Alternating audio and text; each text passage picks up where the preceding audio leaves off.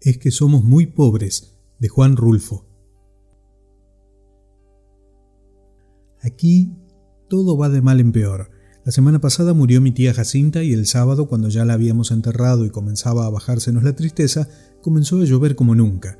A mi papá eso le dio coraje porque toda la cosecha de cebada estaba asoleándose en el solar y el aguacero llegó de repente, en grandes olas de agua sin darnos tiempo ni siquiera a esconder, aunque fuera un manojo. Lo único que pudimos hacer, todos los de mi casa, fue estar arrimados debajo del tejabán viendo cómo el agua fría que caía del cielo quemaba aquella cebada amarilla recién cortada. Y apenas ayer, cuando mi hermana Tacha acaba de cumplir 12 años, supimos que la vaca que mi papá le regaló para el día de su santo se la había llevado al río. El río comenzó a crecer hace tres noches, a eso de la madrugada. Yo estaba muy dormido y, sin embargo, el estruendo que traía el río al arrastrarse me hizo despertar enseguida y pegar el brinco de la cama con mi cobija en la mano, como si hubiera creído que se estaba derrumbando el techo de mi casa. Pero después me volví a dormir, porque reconocí el sonido del río y porque ese sonido se fue haciendo igual hasta traerme otra vez el sueño. Cuando me levanté, la mañana estaba llena de nublazones y parecía que había seguido lloviendo sin parar.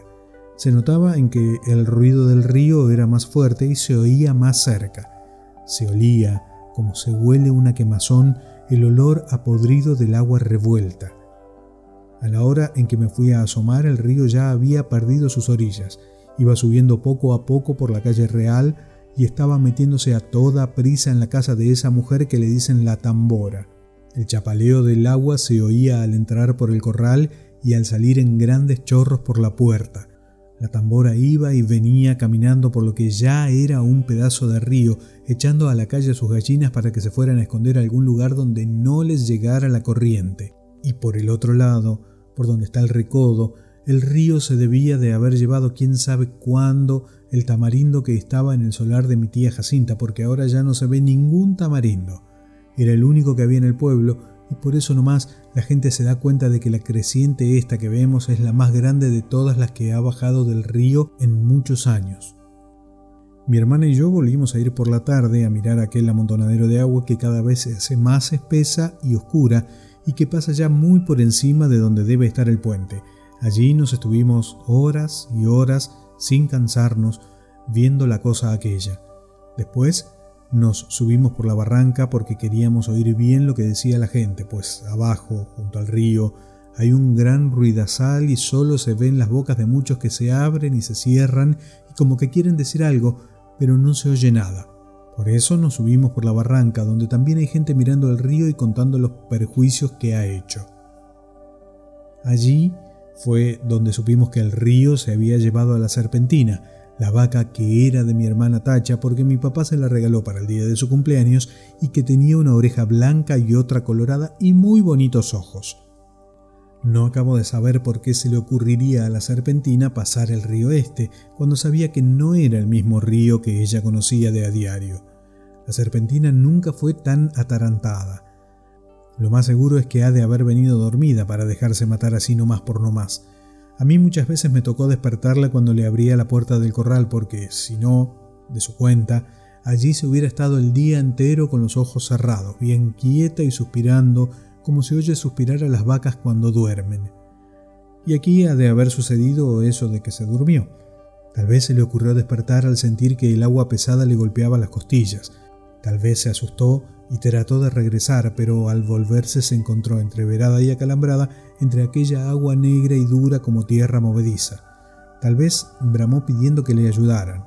Bramó como solo Dios sabe cómo.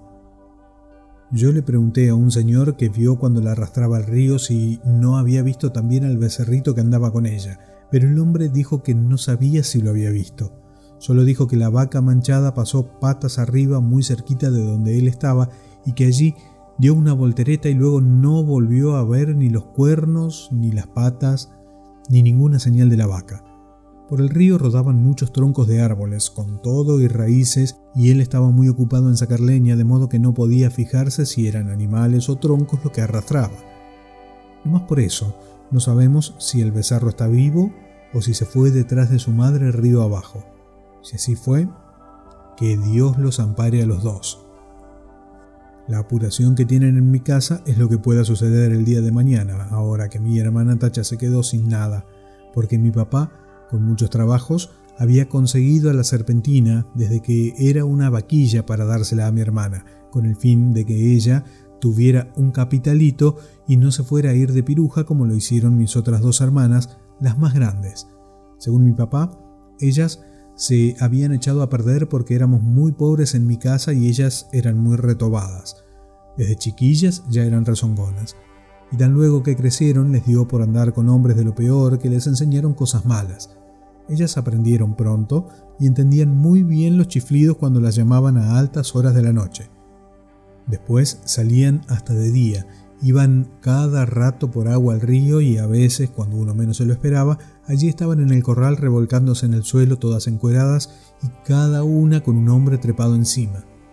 Entonces mi papá las corrió a las dos. Primero les aguantó todo lo que pudo, pero más tarde ya no pudo aguantarlas más y les dio carrera para la calle.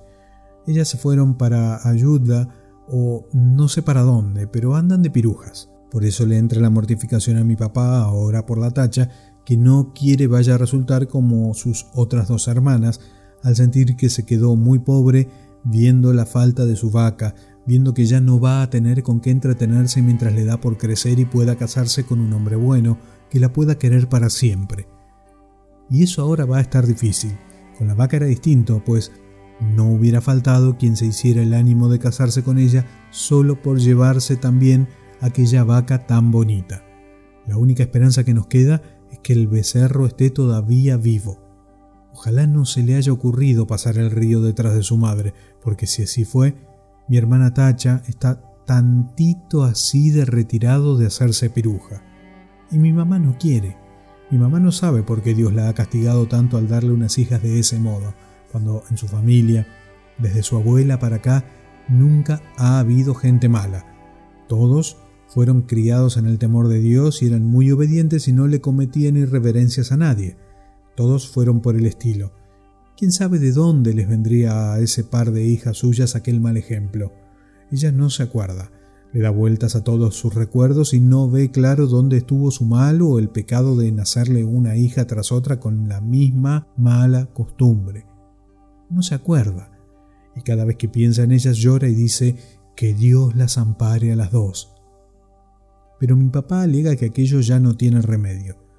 La peligrosa es la que queda aquí, la tacha, que va como palo de ocote, crece y crece y que ya tiene unos comienzos de senos que prometen ser como los de sus hermanas, puntiagudos y altos y medio alborotados para llamar la atención.